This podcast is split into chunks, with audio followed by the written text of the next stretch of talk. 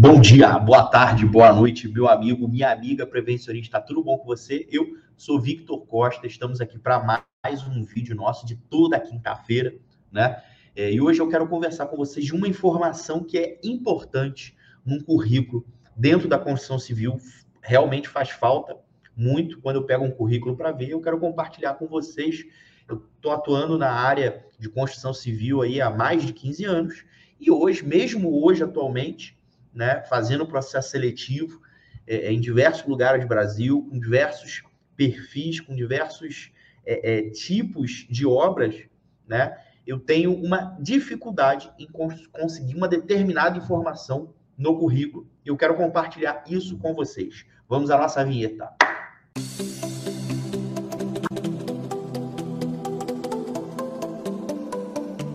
Maravilha, galera. A gente sempre começa o nosso vídeo aqui pedindo o quê? Para você ajudar, colaborar com a gente aqui, ó, clicando aqui na setinha aqui para receber as nossas notificações, assinando o nosso canal, clicando aqui embaixo nessa setinha tortinha aqui para você compartilhar esse vídeo com a maior quantidade de profissionais de segurança e saúde para a gente ganhar cada vez mais é, é, a cabeça né, é, e a vida dos profissionais para você caiu de paraquedas aqui, não sabe quem eu sou, né? Eu sou, além de tech segurança, eu sou engenheiro de segurança, né? Estou há quase 20 anos no mercado e dos 20 anos, pelo menos é, 15 foi dentro da construção civil em obras é, de construção é, rodoviária, né? É, pavimentação, é, obras de artes especiais, drenagem, saneamento, certo?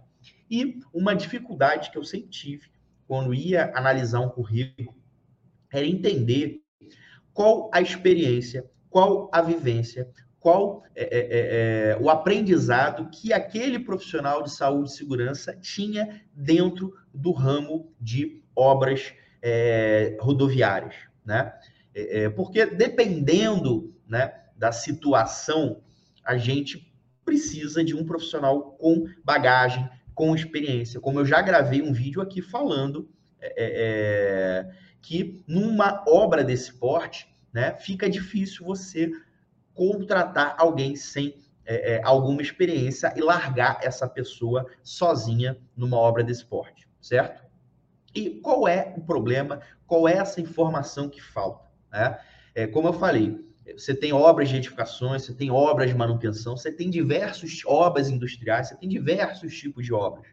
Né? E muitas empresas que fazem obras, né, você tem lá no nome da, da empresa lá, é, é, é XYZ Construções, XYZ Engenharia. Né? Então, o que, que acontece? Pelo nome da empresa, eu sei que aquele técnico de segurança atuou em uma empresa de construção, atuou em uma empresa de engenharia. Beleza, tem alguma relação com obra. Mas quando ele vai para a descrição das atividades que ele fez durante o tempo que ele foi técnico de segurança, né? É, ele coloca a mesma coisa basicamente em todas as descrições, que ele é, é, entregava EPI, que ele fazia DDS, que ele fazia treinamento de integração, que ele ajudava nos exames ocupacionais, que ele fazia análise de risco, que ele abria permissão de trabalho, fazia APR, né? que ele ajudava nos programas, né? PPRA, PGR agora, né? É, é enfim, ele elencava todas aquelas atividades que a gente sabe que é o dia a dia do profissional de saúde e segurança, certo? É, de segurança, saúde, saúde e segurança, certo? É, e eu não conseguia identificar a que tipo de obra aquele profissional trabalhou. Se ele trabalhou numa obra rodoviária, se ele trabalhou numa obra residencial, se ele trabalhou numa obra industrial, se ele trabalhou, é, é, se ele acompanhou serviços de altura, serviço de espaço confinado, serviço de escavação de vala. Eu não consigo saber, né, com os 99% dos currículos que eu recebo, efetivamente qual a expertise e experiência daquele técnico que diz que tem experiência em construção, se ele realmente vai atender a, o tipo de experiência ou expertise que eu estou procurando ou não.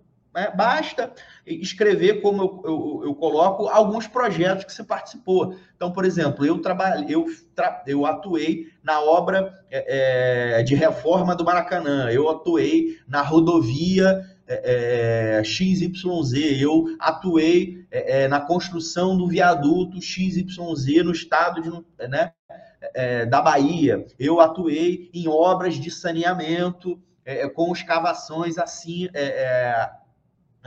acima de 15 metros. Eu atuei em movimentações é, com guindaste carga acima é, é, de 20 toneladas. Não sei, bicho, você colocar em ordem, é, objetivamente, você colocar alguns projetos que tenham relevância e que tenham é, é, algum tipo de relação com a vaga que você está pretendendo. E assim eu vou deixar mais claro para o recrutador que não tem muito tempo, né? É, é, é para tomar uma decisão, para escolher quem vai levar para a entrevista, que eu realmente tenho a experiência ou expertise que ele está precisando para aquele momento. Beleza? Porque, sinceramente, eu não entro em, em vaga, é, é em site da empresa para ver se existe, para descobrir o que, que a empresa faz. Não faço. Bicho. Dependendo do que tiver ali, né, se eu entender que não, não é o que eu preciso, eu nem vou descobrir o que, que a pessoa fez. Tá? Então, galera, fica a dica para você aí, né, que é técnico de segurança, com experiência em construção civil, que está buscando uma recolocação no mercado, coloca os projetos e obras que você trabalhou, o que, que você acompanhou, que tipo de serviço que você tem expertise experiência em acompanhar de perto. Ficou claro? Isso é uma dificuldade que eu tenho e eu tenho certeza que muitos outros gestores, muitos outros gerentes da área de construção civil têm também e eu queria compartilhar isso com vocês. Se você ficou comigo até agora, meu muito obrigado. Valeu por estar aqui até com a gente final. E não esquece não, se no nosso canal, ajuda a gente nesse projeto aí de lavar, levar a palavra da prevenção. Um abraço, fui!